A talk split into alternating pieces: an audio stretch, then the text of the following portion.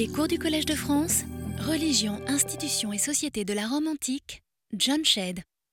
définit les principes de la théologie mythologique selon la partition de Varron, c'est-à-dire en fait de la manière dont la science euh, actuelle aborde aussi ces textes et ces classements, nous avons analysé le deuxième genre théologique en montrant comment il serait erroné de le prendre quant à lui pour une sorte de religion.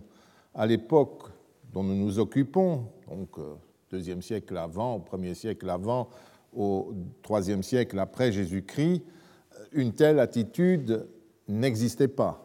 La philosophie n'était pas une religion. Ou plus exactement, si ça pouvait se produire, parce que tout est toujours possible pour les humains, cela ne concernait dans le monde romain que des groupes très réduits. Quel rapport alors entre pratique religieuse et théologie philosophique Nous avons vu comment il faut comprendre ces textes en nous intéressant aux seuls documents qui nous soient conservés, c'est-à-dire les deux traités de Cicéron, les deux ou trois traités de Cicéron qui parlent de la question. Nous constatons que face à l'affirmation constante de la prééminence absolue de la théologie ancestrale, celle de la cité, Cicéron brouille les pistes quant à la pertinence des interprétations philosophiques du religieux. Ce n'était pas seulement une façon d'enseigner les trois systèmes, les trois types de réponses philosophiques aux problèmes de la nature des dieux ou de la divination qu'il donne par là, mais c'était aussi parce qu'il n'était tenu par aucun dogme et aucune nécessité de privilégier telle ou telle doctrine philosophique. On n'entrait pas en philosophie comme en religion, et par ailleurs, comme je l'ai dit, la philosophie n'était pas une religion, même quand elle parlait de religion. Après cela, nous avons abordé le troisième genre de théologie, le genre civique. Et à partir de maintenant, nous ne le quitterons pratiquement plus, puisque c'est de cet aspect-là que nous nous occuperons. Et c'est aussi parce que c'est le moins connu de ces différentes manières d'aborder les théologies des anciens. Nous avons vu quelles absurdités les savants ont pu parfois raconter à ce propos, notamment Ernest Renan, et examiner un document exceptionnel, le miracle de la pluie lors de la guerre contre les Marcomans, dont nous avons trois interprétations. L'une, comment dire, civique, ancestrale, sur la colonne antonine même, donc un document absolument officiel, un, deuxième document de nature philosophique dans les récits byzantins et sans doute aussi Cassius Dion, parce que Xiphila n'a pas pu déformer à ce point son texte, qui donne donc une version philosophique de théurgie, euh, notamment avec l'aide d'un mage égyptien, et enfin une version même chrétienne, donnée par exemple par Tertullien. Au cours de l'analyse de la de la théologie civique, si vous voulez, civile, euh, nous utiliserons à l'occasion les mythes ou les opinions philosophiques, bien entendu, mais notre point de départ sera toujours constitué par des rites et par des structures théologiques cultuelles. Avant d'aller plus loin, nous avons signalé l'existence théologique dans des rites très communs, très répétitifs, qui reviennent toujours, notamment euh, le sacrifice animal, dont euh, nous avons commencé à traiter. Le sacrifice préliminaire, par l'encens et le vin, puis le rite de l'immolation, appelé ainsi, par les, les anciens, transmettait déjà un tel message, mettant en place un système avec les dieux immortels et supérieurs par rapport aux euh, mortels. La mise à mort de la victime elle-même pouvait transmettre un autre énoncé, donc le troisième acte du sacrifice. À côté de la libation préliminaire et de l'inspection des extats, de la fraissure, des organes sanglants, la mise à mort de l'animal était interprétée comme un acte de domination absolue des dieux et des humains sur un autre élément de l'ordre des choses, l'animal. Telle est par exemple la description que le poète Ovide donne du sacrifice au début de ses fastes. À l'occasion du commentaire qu'il fait du nom d'une fête relativement obscure tombant le 9 janvier de chaque année, les Agonalia, le poète livre un petit récit qui pointe l'essence même du sacrifice. Voilà un exemple de ces petits récits. Ici, il n'est pas particulièrement euh, ou euh, humoristique ou, euh, ou, autre chose, ou, indigne, comme disaient les critiques, les pères de l'Église, mais il est plutôt érudit, si vous voulez. C'est un exemple de, mythe qu'il faut prendre au sérieux. Il faut réfléchir sur ce qu'il dit et pas simplement l'écarter en souriant. Les diverses étymologies que le poète donne de la fête se rapportent toutes d'une manière ou d'une autre au sacrifice. Et il ne fait aucun doute qu'il s'agit pour lui de définir en fait le rite. L'origine, de la fête, de,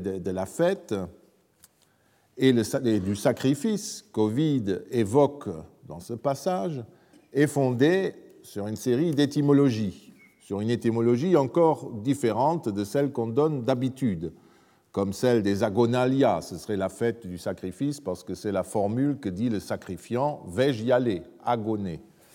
Euh, et euh, voilà le texte qu'il donne euh, pour commencer. On appelle victime, il s'agit du nom de victima. Il va expliquer le sacrifice à partir de victima. L'animal qui molle une main victorieuse victima quae dextra que qui dit victrique, dextra victique, la droite victorieuse, victima. Vous voyez, sans trop de problèmes, même en français, le, euh, jeu de mots euh, étymologique. L'hostia, la victime, tire son nom des hostes, les ennemis domptés. Hostibus ad domitis, hostia nomen habet. Donc, euh, les ennemis domiti, soumis, donne son nom à hostia, hostis, hostia. La mort de l'animal au cours du sacrifice est donc présentée, d'après cet essai, cette spéculation étymologique, comme une victoire, victima, victrix, sur un ennemi, hostis, hostia. Par là, il réunit même les deux termes qui servent à désigner euh, les animaux sacrifiés, euh, tués au cours du sacrifice, victima et hostis. Par la mise à mort, l'ennemi, ou plus exactement la hostia, est soumise. Ce distique donc pointe le motif central du mythe sacrificiel et montre qu'Ovide place la mise à mort au centre de son récit. Il se livre à propos du sacrifice à une méditation sur la mise à mort de l'animal dans le sacrifice on peut supposer que le mythe lui-même a été généré par cette construction dont les jeux étymologiques donnent la forme minimale. Parce qu'après, il s'interroge, nous ne pouvons pas lire cela, ça n'a aucun rapport avec notre sujet, mais dans la suite du texte, il se dit, oui, victime, ennemi, mais pourquoi? Alors il dit, bah oui, le, cochon avait mangé euh, le, les, les, les, les, produits de la terre appartenant à Cérès le blé. Euh, le, bouc avait mangé des grappes, on le sacrifie à Dionysos, etc. C'est ce genre de mots. Et puis à la fin, quand même, il retourne, il dit Et le bœuf laboureur, qu'est-ce qu'il avait fait? Et il joue comme ça euh, autour de cette culpabilité. C'est là que le poète hellénistique euh, remonte le bout du nez, mais ça, ne change rien à notre affaire. Ovide effectue d'ailleurs des variations sur le thème notamment par le renversement de cette explication dans ce passage même, ici sur le mode romain, mais aussi en adoptant le mode grec de raconter l'histoire en utilisant une tradition grecque, par exemple celle euh, du mythe grec concernant Pythagore et son approche du sacrifice, son refus du sacrifice animal. Dans les métamorphoses d'Ovide, toujours d'Ovide, il choisit de développer le thème de la condamnation pythagoricienne du sacrifice animal. Vous voyez, il continue, il dit, mais qu'est-ce qu'il a fait, le pauvre, le pauvre bœuf laboureur? Vous, vous, vous, vous, tuez votre, votre ouvrier, celui qui travaille à vos côtés, etc.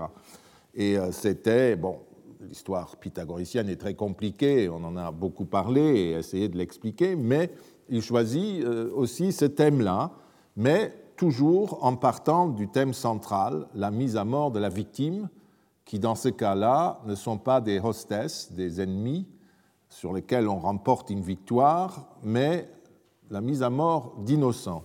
Dans tous les cas, le point de vue qui génère le mythe est le suivant, euh, est, identique et le suivant. Le sacrifice est toujours compris comme une sorte de soumission totale d'un autre, d'un ennemi, comme un acte de souveraineté et de supériorité absolue.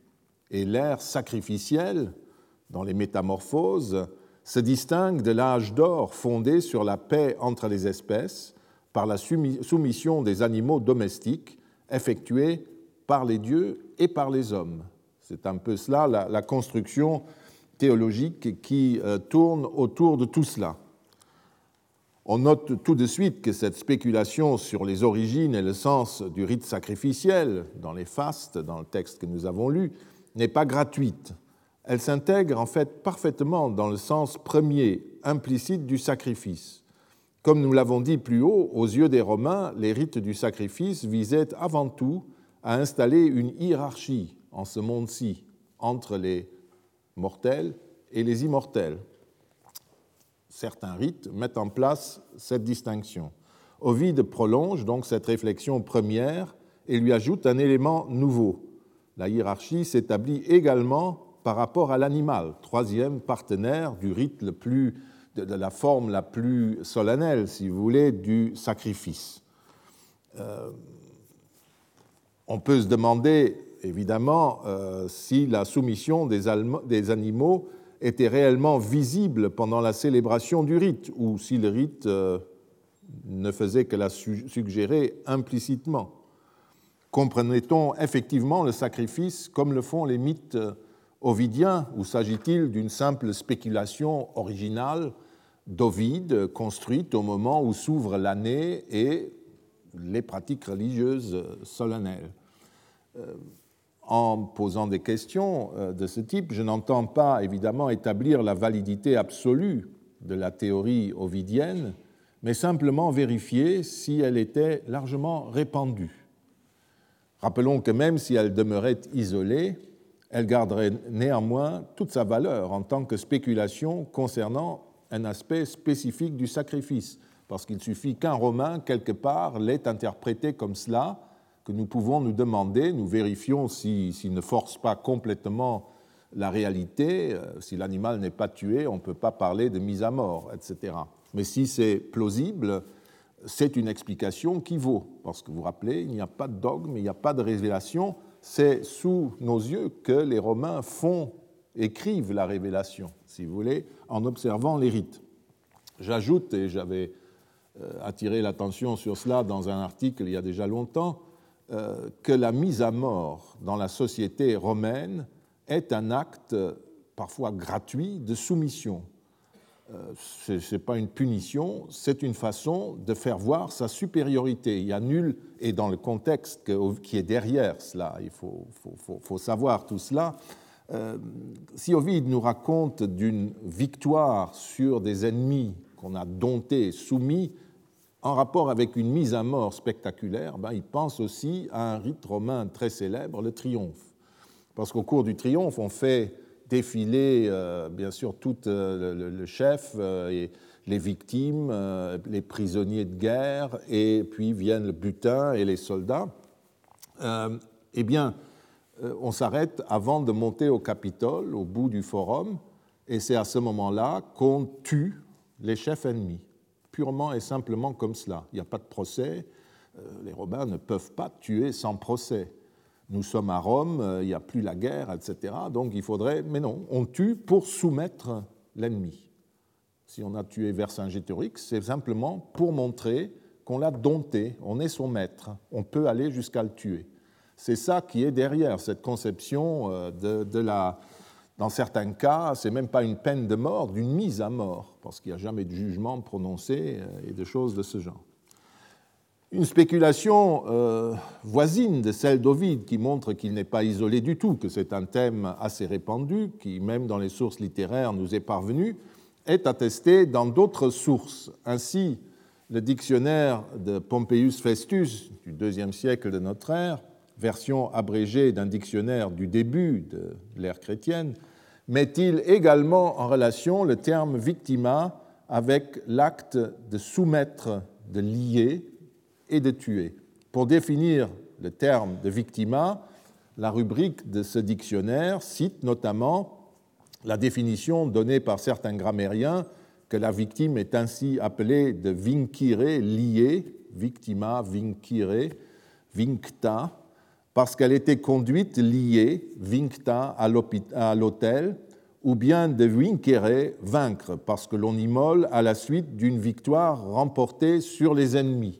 Hein, Aelius Stilo, l'un des maîtres de Varon, dit qu'elle est un, veau, vitulus, en raison de sa vigueur. Donc encore une autre interprétation, on dit victima parce qu'en général c'est un veau, vitulus la phonétique dans ce genre d'exercice est très créative, comme vous le remarquez, mais pour les anciens, on pouvait jouer comme cela avec les mots, c'était leur façon de faire de la science, même si parfois ils tombent évidemment juste. D'autres, en fait, disent qu'elle est conduite liée, et c'est ce que je vous ai dit, et vous retrouvez une partie des thèmes euh, d'Ovide. La définition de Festus établit entre victime et victoire une relation d'un autre type vous voyez qu'à la fin, il dit qu'on immole la victime parce qu'une victoria a été remportée. On la prend comme un motif de ce qui s'est passé. Donc c'est encore une autre, fois, euh, une autre façon de présenter l'affaire. Il est néanmoins clair que cette spéculation étymologique avec toutes ses versions est fondée sur les mêmes associations d'idées. Pour l'établir, les grammairiens combinent, comme Ovide, vincere et hostes, victima et hostia. C'est une autre façon de jouer avec les mêmes termes et les mêmes concepts, et on devine à l'arrière-plan la soumission de la victime. Les autres sources littéraires n'exploitent guère ce type d'étymologie pour interpréter le sacrifice. Elles considèrent l'acte sacrificiel uniquement dans la perspective des dieux et des hommes, les immortels, les mortels. Le troisième partenaire, l'animal, est généralement oublié. Il existe toutefois des sources que souvent vous connaissez sans le savoir, qui ne l'oublient pas et qui font d'une certaine manière le même choix et le même commentaire d'Ovide, donc un témoignage extérieur direct et non par le biais des copistes euh, du 8e siècle et puis des manuscrits médiévaux, des philologues, etc., où il y a forcément un tri. Non, c'est des documents qui nous viennent directement des Romains. Ce sont les images, les représentations figurées du sacrifice romain. Si vous faites au hasard un choix, vous pouvez voir qu'elles opposent deux attitudes successives de l'animal au cours du processus rituel. D'abord, euh, je vous montre euh, cette image qui se trouve au Capitole à Rome, dans le musée des conservateurs où vous avez euh, un des reliefs de l'Arc de, Triomphe de Marc Aurèle, et euh, qui est très bien conservé et que beaucoup d'entre vous, je pense, euh, ont déjà vu. Et vous voyez notamment Marc Aurèle, la tête voilée, en train de faire le sacrifice préliminaire au Capitole, reconnaissable par ses trois portes hein, sous le fronton, et qui bizarrement sont d'ailleurs fermées, elles sont en général ouvertes quand on fait le sacrifice, mais vous voyez, les artistes, ils choisissent des images un peu euh, au gré de leur, euh, inspiration, mais peut-être qu'il y a des raisons précises à cela. Peut-être qu'on ouvre seulement après les portes. Hein. Tout ça, c'est des éléments rituels que nous ignorons, mais qui sont tout à fait possibles. Ça peut être une, une image extrêmement précise. Dans ce genre de scène sacrificielle, j'ai dit que je ne parlerai pas d'image parce que je ne suis qu'un piètre spécialiste, mais euh, j'ai pu observer que souvent les représentations sacrificielles, notamment de, grandes, de grands événements comme celui-là, euh, sont pris sur le vif par des artistes. Ils sont dessinés, euh, ils font des, croquis comme nos, peintres, enfin les peintres européens depuis le Moyen Âge. Et ensuite, ils composent avec cela des scènes génériques. Ils mettent en évidence un aspect de ce qui se déroule ce qui fait que vous pouvez avoir des observations extrêmement pertinentes sur tel ou tel moment du sacrifice. Dans la mesure où le sacrifice préliminaire est une sorte de salutation initiale, où on invoque les dieux, on leur dit ce qui va se passer, il serait assez logique de laisser les portes fermées et de ne les ouvrir qu'après. Ça donnerait encore un, autre aspect au rite. Mais là, je suis comme Ovide ou Varon, je spécule moi-même. Donc revenons à la scène qui montre la pietas de Marc Aurèle ou qui signifie à elle seule sacrifice. Eh bien, vous pouvez voir qu'il y a euh, à côté, au-dessus des, euh, de ceux qui présentent le vin et l'encens à l'empereur euh, et le joueur de flûte, il y a l'assistant, l'appariteur sacrificateur avec sa hache qui tient le taureau, enfin, ou le bœuf. Et vous voyez que le bœuf, fièrement, a la tête tout à fait imposante et fière, comme les autres sacrifiants.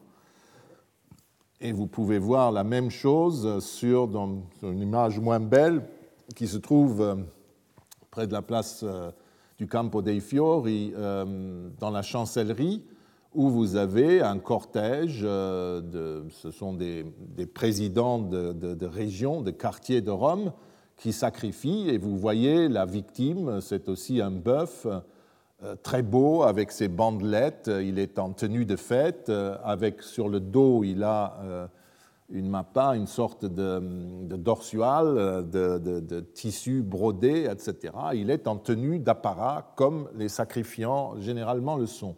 Et fièrement, il marche parmi tout le monde comme euh, si de rien n'était. Et en revanche, sur un autre plan euh, de l'image, on peut voir la scène, si vous voulez, sur d'autres monuments, euh, on voit d'autres choix. Et on voit notamment euh, des images comme celle-ci où on voit, vient de l'arc de Bénévent, où on voit le même animal, ce bœuf qu'on va sacrifier, nu, il ne porte plus ses ornements, on l'a mis à nu, et, pour, ainsi dire, hein, et euh, il a la tête baissée vers le sol et la nuque exposée à la hache brandie par le sacrificateur en attendant l'ordre de tuer la victime.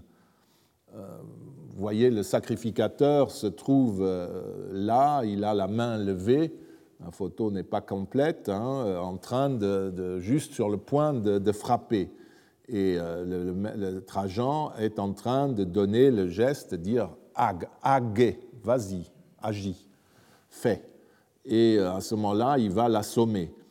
Donc vous voyez, si vous juxtaposez les deux images, ce sont deux scènes sacrificielles qui expriment la même chose. L'une, euh, on a au premier euh, plan le, sacrifiant qui, qui, convoque les dieux, qui signifie son comportement pieux, il va sacrifier l'animal appartient à tout cela, il a l'air d'accepter. Et normalement, euh, il y a une règle que l'animal est en quelque sorte euh, consentant.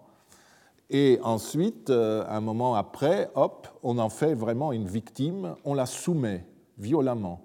Et beaucoup de temples ont conservé des anneaux par terre parce qu'en fait, on met il a une corde autour du cou et à ce moment-là, les sacrificateurs tirent. Si l'animal ne veut pas, il consent euh, quand même par la force. C'est vraiment un domptage, une soumission violente, le sacrifice, avant même la mise à mort.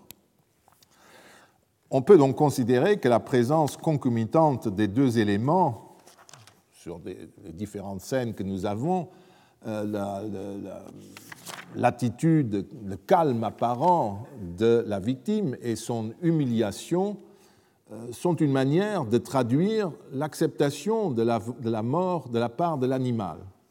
On sait, je viens de vous le dire, que cette acceptation était nécessaire pour que le sacrifice soit considéré comme valable. Les deux interprétations étaient possibles, et il est inutile de se demander laquelle était la bonne. Elles l'étaient toutes les deux d'autant plus que la, calme acceptation de la victime peut aussi traduire sa soumission à l'ordre des choses tel qu'il est représenté par la chaîne sacrificielle. J'aurais bien aimé euh, écouter un ancien, un romain, commenter ces images. Et il dit, ben oui, l'animal est comme nous, il accepte cette situation. Euh, nous aussi, quand nous faisons ces offrandes, en mangeant avec les dieux, en quelque sorte, nous l'acceptons également. Quoi qu'il en soit, les images mentionnées combinent deux éléments opposés du rite. d'un côté la réunion paisible et confiante de l'homme et de l'animal, qui s'apprêtent tous les deux à rencontrer la divinité, et le geste de Marc Aurèle, là, le sacrifice préliminaire, déclenche cette rencontre. De l'autre, vous avez l'humiliation et l'exécution de la victime par et au bénéfice des deux autres partenaires. Sur les images des deux scènes sont juxtaposées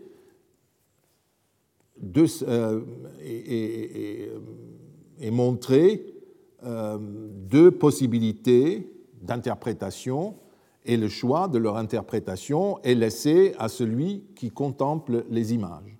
Le contraste entre les deux scènes est si manifeste que l'interprétation ne posait pas trop de problèmes.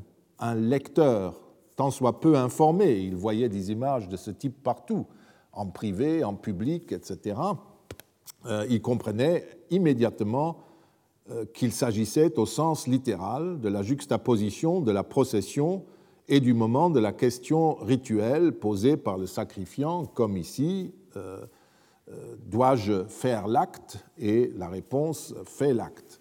Pour, saisir ensuite que le contraste entre les deux moments du sacrifice proclamait la soumission de la victime au pouvoir des sacrifiants, aucune subtilité particulière n'était requise. Ovide présente le même processus, mais autrement. Chez lui, le traitement contradictoire des animaux est réalisé de manière chronologique, ils sont soumis et punis de cette manière-là parce qu'ils ont dans le passé fait, euh, ils ont le péché originel, si vous voulez, euh, comme nous dirions.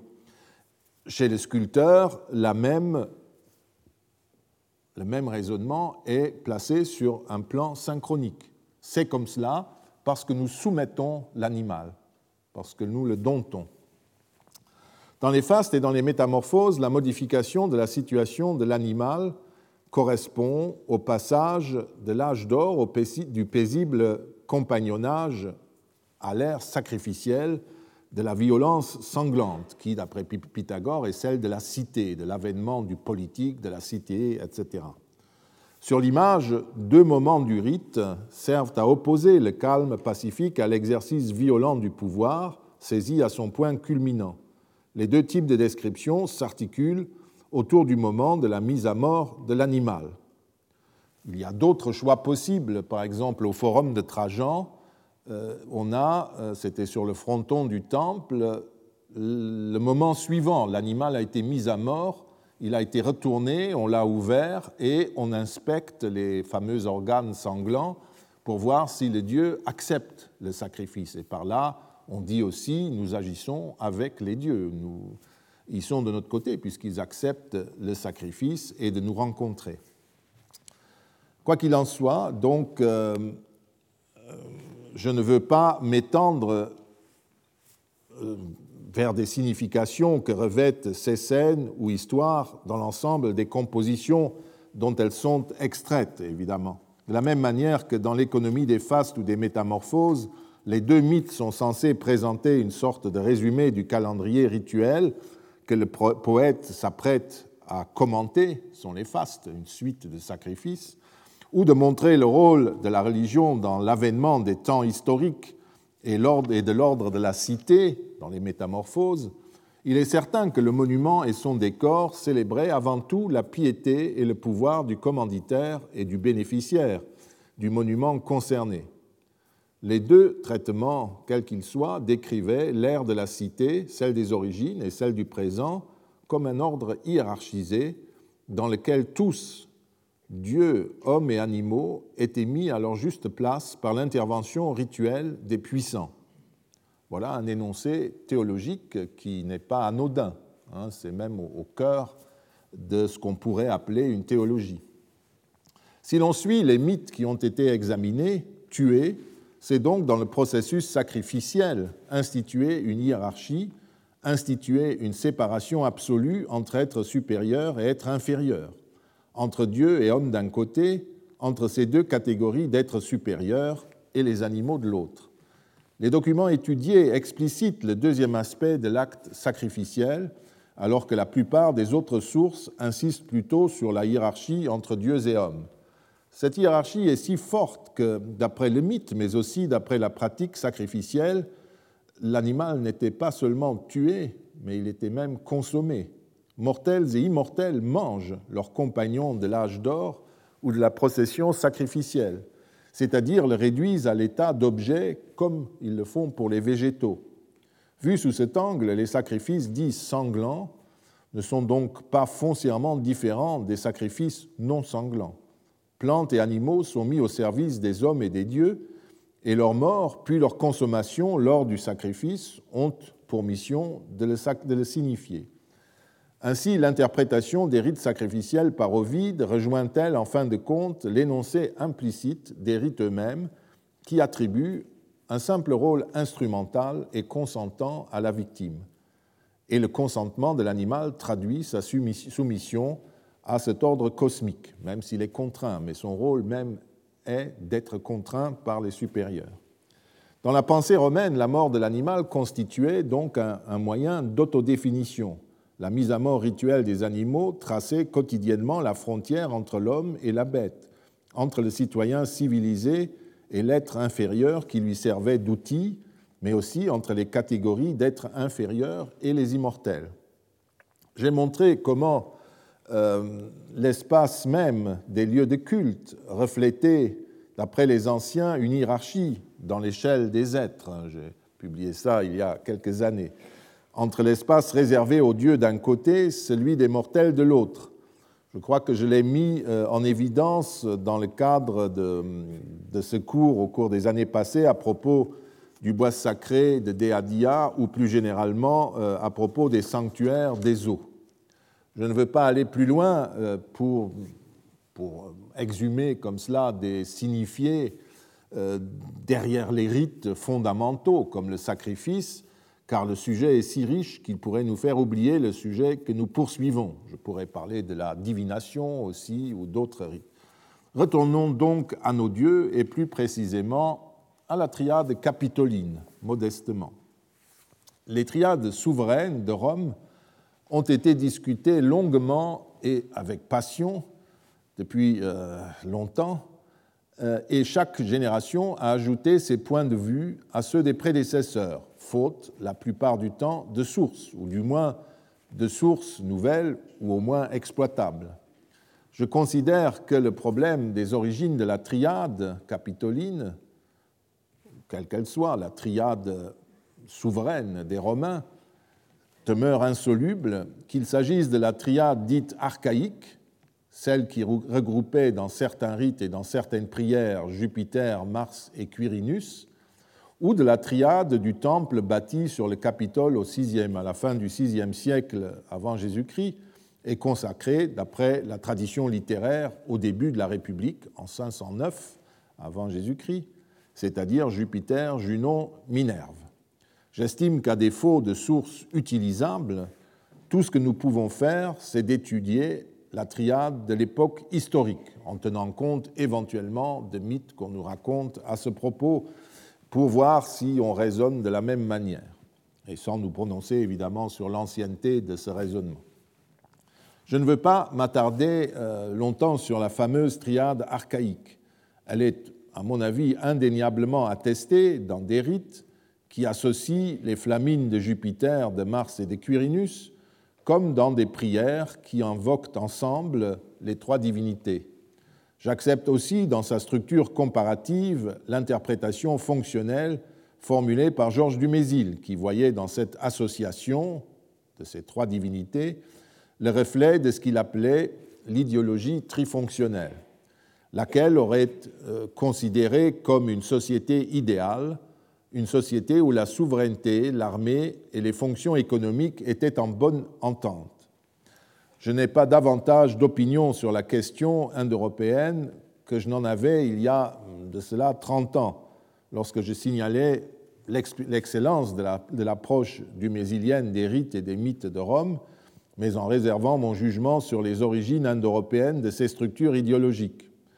J'ai reçu moi-même une formation grammairien, des grammairiens dans mes études et je n'ignore pas qu'il existe des langues indo-européennes, mais quant à imaginer leur civilisation ou mieux encore leur histoire depuis la nuit des temps, j'attends toujours des preuves archéologiques. Elles ne sont pas encore venues et les archéologues qui ont essayé d'étudier la question en Angleterre, par exemple, n'ont pas la formation classique et anthropologique qui leur permettrait de comprendre la doctrine de Dumézil avant de la discuter.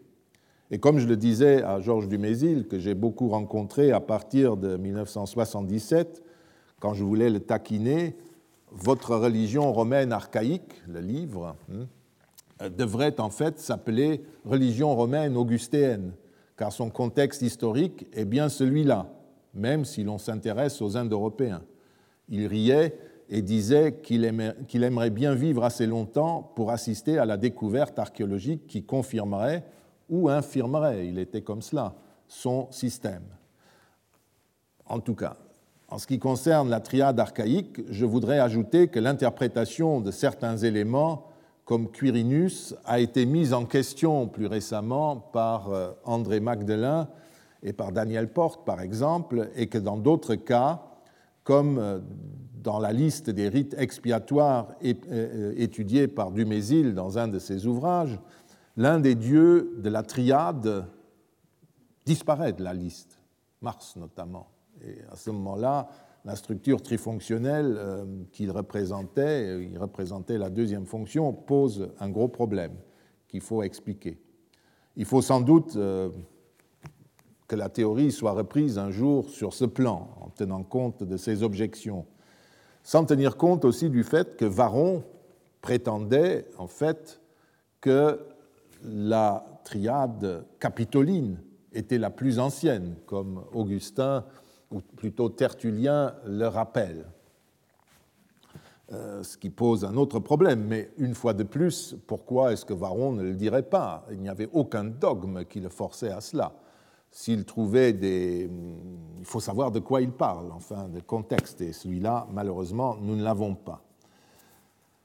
Ce qu'il faut en tout cas en tirer, euh, c'est qu'une fois de plus, euh, ce témoignage de Tertullien Varron démontre la précaution, de, nous avertit euh, à observer une grande précaution quand nous utilisons les sources littéraires sur ces sujets, surtout quand il s'agit d'ouvrages fragmentaires.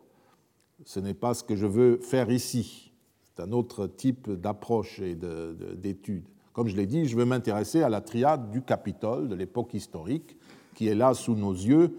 Enfin, si l'on veut, elle est déjà, elle, assez mal connue, mais euh, au moins on peut tenir un discours à son propos et voir comment on peut l'interpréter.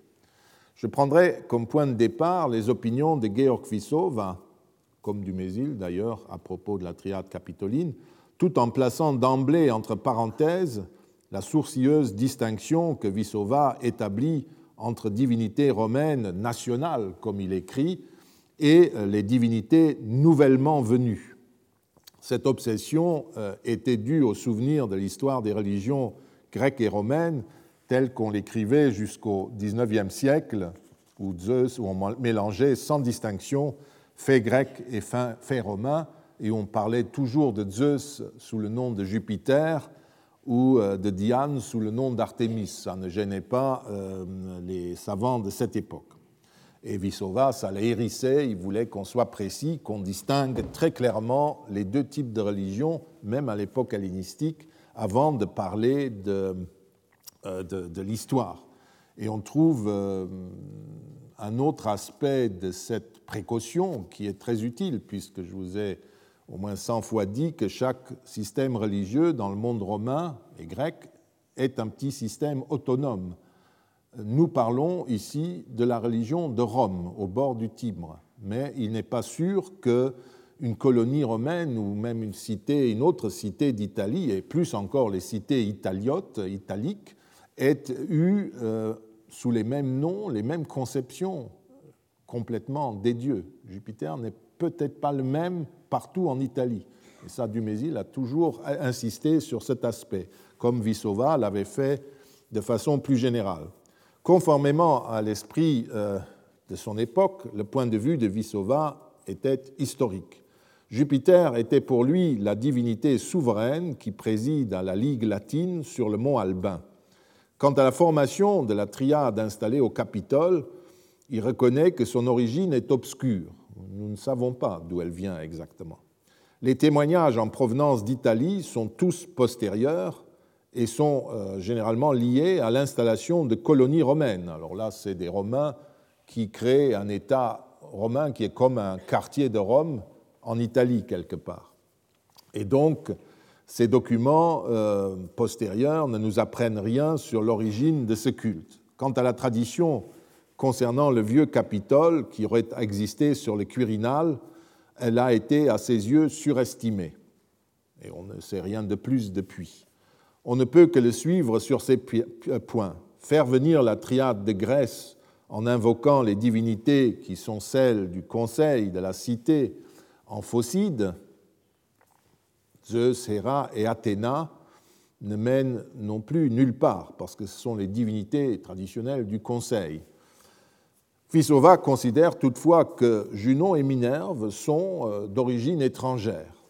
Pour soutenir cette opinion, il s'inspire de récits sur l'époque archaïque et de la personnalité euh, des divinités. Junon était à l'époque de la Haute République une divinité publique bien connue dans les cités du Latium et en Étrurie méridionale. Minerve avait son centre à Falérie, à une trentaine de kilomètres au nord de Rome, donc l'étranger.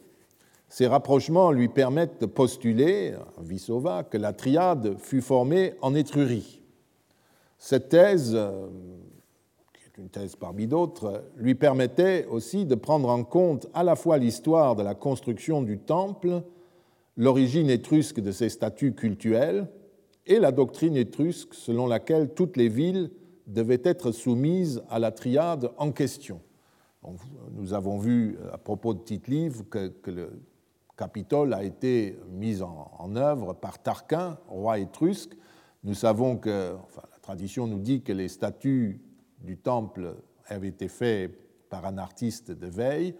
Et puis, donc, il y a euh, ce texte de Servius qui rappelle que certains connaisseurs de la doctrine étrusque disent que les fondateurs des villes étrusques n'étaient pas considérés, les fondations des villes étrusques n'étaient pas, excusez-moi, il y a une erreur, non, les, les fondateurs n'étaient pas considérés comme légitimes euh, qui ne possédaient pas euh, trois portes consacrées et autant de voies et de temples de Jupiter, Junon euh, et Minerve, qu'auprès des fondateurs étrusques, hein, des cités.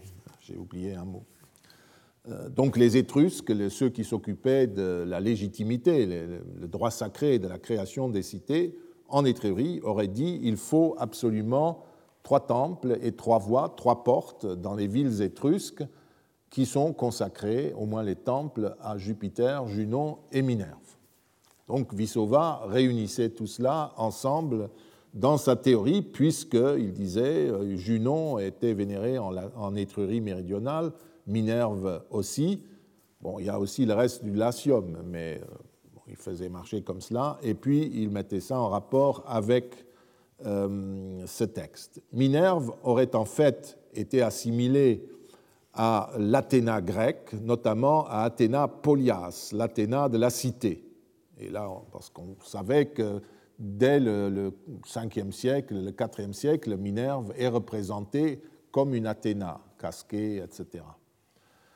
Euh, Georges Dumézil, dans sa religion romaine archaïque, suit en grande partie Georg Vissova. Il considère, lui aussi, que la triade n'appartient en aucun cas au vieux fond latin. Il récuse aussi le vieux Capitole, ce mythe du Capitole sur euh, le Quirinal. Il exclut également une influence directement euh, venue des Grèces. Et s'il estime logique de penser à l'étrurie, il relève aussi que l'on se heurte à l'incertitude si on fait cela. Cette triade existait-elle comme cela en Étrurie? Euh, Rien ne nous le dit. A-t-elle été librement, parce que dire qu'il faut trois divinités, euh, des temples de trois divinités, ne veut pas encore dire que nous ayons un temple réunissant les trois divinités. Il y a une petite nuance, mais elle a peut-être son importance, même chez les Étrusques. A-t-elle, cette triade est-elle librement construite par les Étrusques à Rome ou est-ce qu'ils l'ont simplement déménagée? Pour y répondre, on ne dispose que du passage de Servius que je viens de citer, mais sans qu'il soit possible de lui attribuer une portée décisive. Dumézil note aussi qu'il s'agit de trois temples et non d'un seul temple avec trois scellés. Et quant à la référence donnée par Vitruve, il considère que l'on ignore tout des aruspices auxquels Vitruve se réfère avant ce texte. Enfin, le panthéon vitruvien dans ce passage semble tardif par rapport à l'époque de la naissance de la triade capitoline et il peut difficilement être utilisé comme preuve historique, si vous voulez, de son origine. D'ailleurs, à propos de ce texte, j'ai personnellement toujours eu l'impression que Vitruve décrivait en fait le paysage religieux de Rome en l'attribuant à l'influence étrusque comme on le faisait à son époque, à haute époque. Il l'attribue ainsi. Ce qui fait que son texte ne peut guère être utile pour notre propos. Dumézil ajoute qu'on ne peut rien savoir non plus sur le sens que les Tarquins auraient conféré à cette triade. On ne peut que l'imaginer. Il tente un essai en se référant aux ensembles légendaires qui étaient bien connus en Italie à l'époque archaïque. Le mythe d'Héraclès, fils de Zeus, est lié dans les différents récits à Héra et à Athéna. C'est une possibilité. Le mythe d'Énée, selon lequel la chute de Troie a été accordée par Zeus, mais décidée auparavant par les rancœurs de Héra et d'Athéna, froissée par le jugement de Paris, lui-même organisé par Zeus. Il imagine donc que de grands ensembles mythologiques, je cite comme ceux-là, ont pu habituer les esprits à associer Minerva, le nom italique ou ancien de Minerve, régulatrice des grandes destinées, au couple Tinia-Uni, Jupiter-Junon en étrusque, que toute la fable grecque imposait. Sont deux essais comme cela, qu'il n'a jamais développés, mais qu'il a euh, signalés comme des possibilités pour dire qu'on pouvait penser autrement. Conformément, à la tendance qui était celle de sa génération, et malgré ses mises en garde contre une utilisation trop rapide des sources littéraires, Dumézil se demande même, à titre d'hypothèse, si ce groupement de divinités ne serait pas une construction théologique des Tarquins qui associait de cette manière les divinités qui avaient renversé Troie, donc les ancêtres des Romains. Une fois les Tarquins choisis, chassés, les Romains auraient repris le vœu des rois étrusques, le vœu de fonder ce temple, mais auraient condamné les deux déesses à n'avoir qu'un rôle effacé à côté du seul maître du Capitole, Jupiter. Ce n'est là qu'une hypothèse, et Dumézil le signale parfaitement, mais au fond, il continue sur la voie qui avait été celle de ses prédécesseurs et qui restait celle de beaucoup de ses contemporains. Mais voyez, il donne trois hypothèses qui sont tout à fait plausibles à leur manière. Ce sont des façons d'interpréter des mythes. On peut pourtant se demander s'il n'était pas plus productif d'explorer de manière plus systématique la nature propre des dieux concernés en partant exclusivement des récits des des érudits de la fin de la République et du début de l'Empire, de regarder les seules sources qui parlent de quelque chose qu'ils connaissaient. On peut en particulier s'appuyer sur une propriété très affirmée des théologies romaines dont nous avons déjà quelquefois parlé, le fractionnement du pouvoir des divinités. Suivons ainsi la constatation de Cicéron, dont le personnage qui expose la théorie stoïcienne dit dans le traité sur la nature des dieux, c'est en raison des avantages qu'ils apportent qu'ont été divinisés ceux d'où provenait chacun de ces avantages et les noms que je viens de citer indiquent quelle puissance réside, en chacun de ces dieux. Essayons de voir quelles sont les puissances ou les bienfaits de ces dieux et essayons de voir comment ils, euh, ils agissent, ce qui peut expliquer pourquoi ils agissent ensemble. J'ai tenté de démontrer il y a quelques années que la catégorie des Sondergötter, ces divinités fonctionnelles des Romains, ne méritait pas, euh, on en a déjà parlé euh, ici, ne méritait pas les moqueries d'Augustin et des modernes. Quand je vous ai visiter, fait visiter il y a plus de dix ans les lieux de culte de Rome, et notamment le Capitole, nous avons vu que le temple de la triade capitoline était entouré de divinités qui étaient liées soit à Jupiter, soit à Junon ou Minerve, soit aux trois divinités ensemble. Nous avons alors dressé une carte de tous ces euh, cultes ainsi assemblés sur l'ère capitoline. Et cette carte, euh, et cette carte euh, révélait que la topographie religieuse de cette vaste ère n'était pas organisée au hasard des événements historiques. On constate que les trois divinités sont toutes associées, si l'on suit nos sources, au moins à une autre divinité. Les divinités qui appartiennent à la catégorie des abstractions dites divinisées. Ce terme est abusif. Il s'agit certes de notions abstraites, mais ce sont aussi des dieux ou des déesses, dont certaines ont même acquis une personnalité très peu abstraite. Vénus ou Terminus, par exemple, sont bien connus. Jupiter entre évidemment dans la majeure partie des associations. Les divinités traduisent soit un aspect du mode d'action de Jupiter, soit l'effet de ses actions. Son côté tranquille de bon souverain se traduit par les cultes de Fides. Il est lié à Fides. Euh, amens, la raison, la rationalité. À terminus, la borne, le respect du cadastre. Donc la loyauté, la raison, le dieu borne. Et l'effet de celle-ci conduit à l'abondance, ops. Du côté de son activité de souverain violent, nous trouvons Feretrius, le dieu qui frappe, c'est-à-dire conclut les traités par le rite qui consiste à frapper une victime, qui représente, d'après là les, explications euh, et même la prière, euh, la, mise à mort de celui qui viole le traité.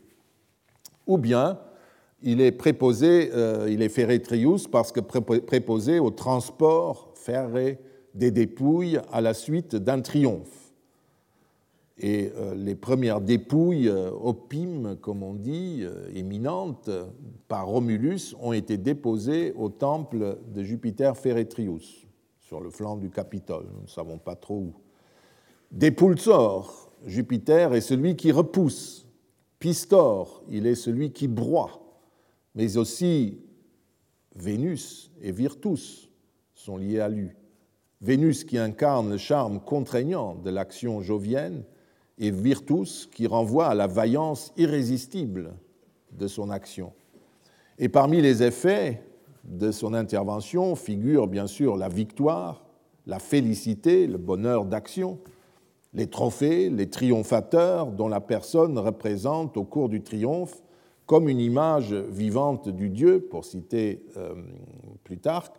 Et enfin, à une époque plus récente, il y a le tonans et le conservator, le tonnant est celui qui a conservé, qui rappelle deux épisodes de la vie des empereurs Auguste et Domitien, qui furent un jour sauvés par son intervention. Junon abrite dans sa celle-là le dieu Poudor, une vertu, pudeur, hein, une vertu typique de la, déesse matronale, masculin à Rome. Et euh, Minerve est associée à Juventas, la jeunesse mobilisable, dont elle tient le registre d'ailleurs et qu'elle instruit par euh, la formation dans les camps ou au champ de Mars. Et l'on peut aussi la mettre en relation avec mens, avec la raison, comme nous le verrons. J'ai traité de tout cela ailleurs et je ne voudrais pas m'étendre sur le sujet.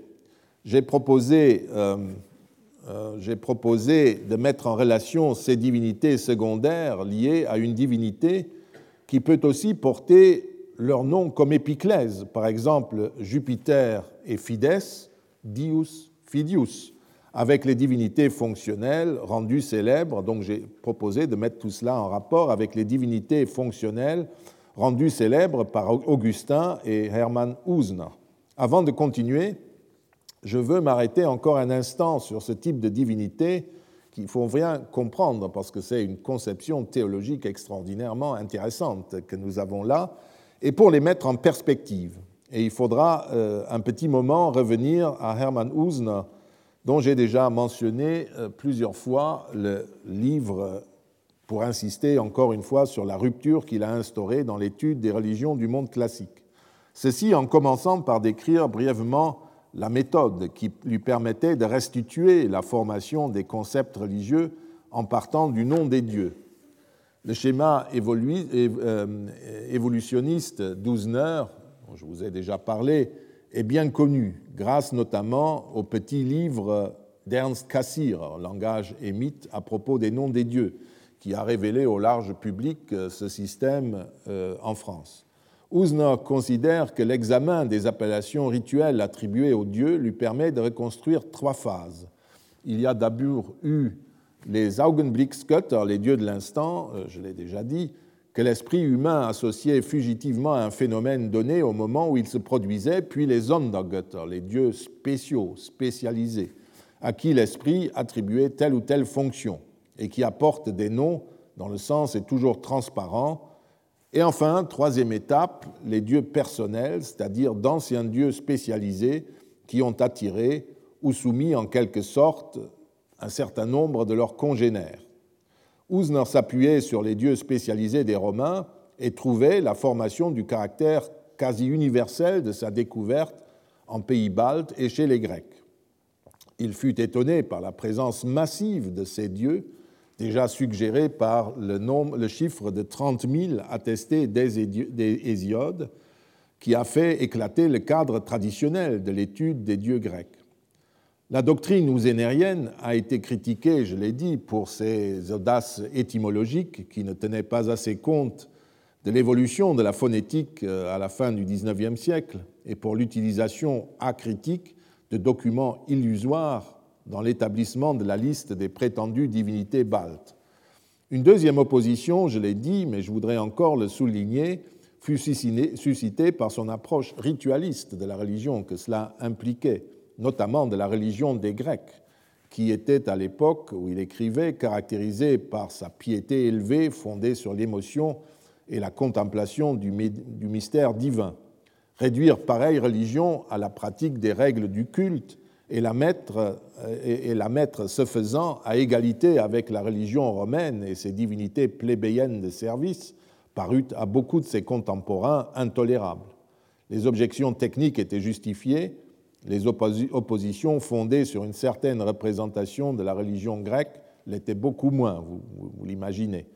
On peut également aujourd'hui sourire de la ferme conviction d'Ouzner qui pensait que l'onomastique cultuelle devait lui permettre d'atteindre les conduites religieuses premières. Il reste cependant que son œuvre attira l'attention de beaucoup de savants sur la pratique et les détails du culte, des détails qui ont exercé une grande influence sur l'histoire des religions. La démarche d'Usner était à peu près celle-ci. Si l'on veut observer les notions et les représentations d'un peuple dans leur devenir, dans leur processus de formation, il faut passer par les faits de langage. La reconstitution du processus à travers lequel se sont formées les premières représentations du divin et des dieux ne peut se faire qu'en partant du résultat lexical de ce processus. Comment se forme le mot, le nom? Et la notion. Ouzne répond de façon abstraite et a priori qu'en parlant de l'interaction entre le, le monde et le moi, une interaction qui provoquerait l'acte de nommer. Mais, dit-il, c'est seulement par la répétition que le mot s'établit dans la durée de la langue. Si l'on laisse de côté les mots empruntés à une langue étrangère, tout nom contiendrait ainsi la représentation qui, aux yeux des locuteurs de la langue, est la plus essentielle, la plus significative par rapport à la chose concernée. Ce mot n'est ni un signe conventionnel, ni un signe naturel. Ouzner voit dans le mot ce qu'il appelle le fragment d'une description. En tant que désignation d'une chose, le mot n'est à l'origine que le prédicat d'un sujet non défini qui ne se laisse pas encore nommer mais seulement indiquer du doigt. Toutes les désignations appellatives de la langue seraient ainsi de nature adjectivale, mot à prendre ici au pied de la lettre car il ne se réfère pas seulement aux adjectifs au sens strict. Mais peut-on mettre les noms des dieux sur le même plan que les autres noms, noms communs ou noms propres? Si je désigne le bureau qui se trouve devant moi en disant bureau, et si nous considérons ce mot comme une espèce d'adjectif s'ajoutant à une chose non définie, nous pouvons peut-être suivre Ouzner. Mais qu'arrive-t-il si le mot n'est pas bureau, mais Zeus les désignations des dieux ont une origine. Il faut postuler qu'à une époque donnée, il n'existait donc pas de nom pour les dieux. Et la question pour Ouzn, c'est précisément de savoir de quelle façon les dieux ont reçu leur nom, de quelle façon les impressions du surnaturel et de l'infini ont touché l'esprit humain pour que naissent représentation et désignation? En fait, c'est la question pour Ouzner.